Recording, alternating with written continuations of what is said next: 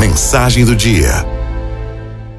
O inverno fora longo e rigoroso e o urso perambulava pela floresta em busca de alimento. Ele sabia que a tarefa seria difícil, pois a estação era de escassez. Porém, com o seu faro aguçado, seu cheiro de comida, ele podia distingui-lo entre milhares de outros cheiros e, sem perda de tempo, buscou o alvo desejado. Conseguiu imaginar a cena? Era um acampamento de caçadores e, bem no meio, uma fogueira. E nela, uma grande panela cheia de alimentos. O acampamento estava deserto.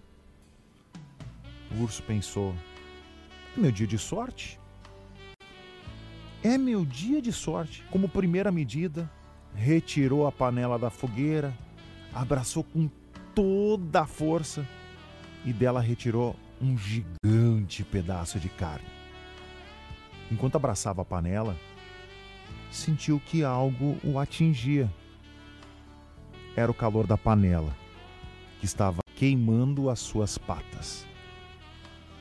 Na realidade, ele estava sendo queimado nas patas, na boca, em qualquer lugar que encostasse na panela.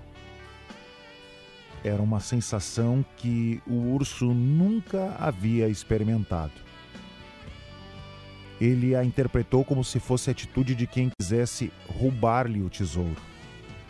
E começou a urrar muito alto.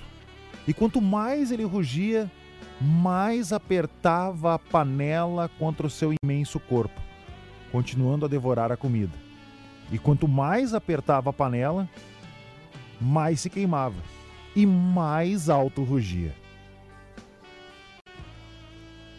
Quando os caçadores ingressaram ao acampamento, encontraram um urso praticamente sentado, recostado a uma árvore, próximo da fogueira, segurando a panela com a comida, mas desfigurado pelas queimaduras. Seu corpo, morto, dava a impressão de ainda estar tentando rugir. Amigos e amigas da Arauto, cada um de nós sabe o que procura na panela. De preferência o dinheiro, não é mesmo? Porém, digo com convicção a vocês: a moeda tem duas faces.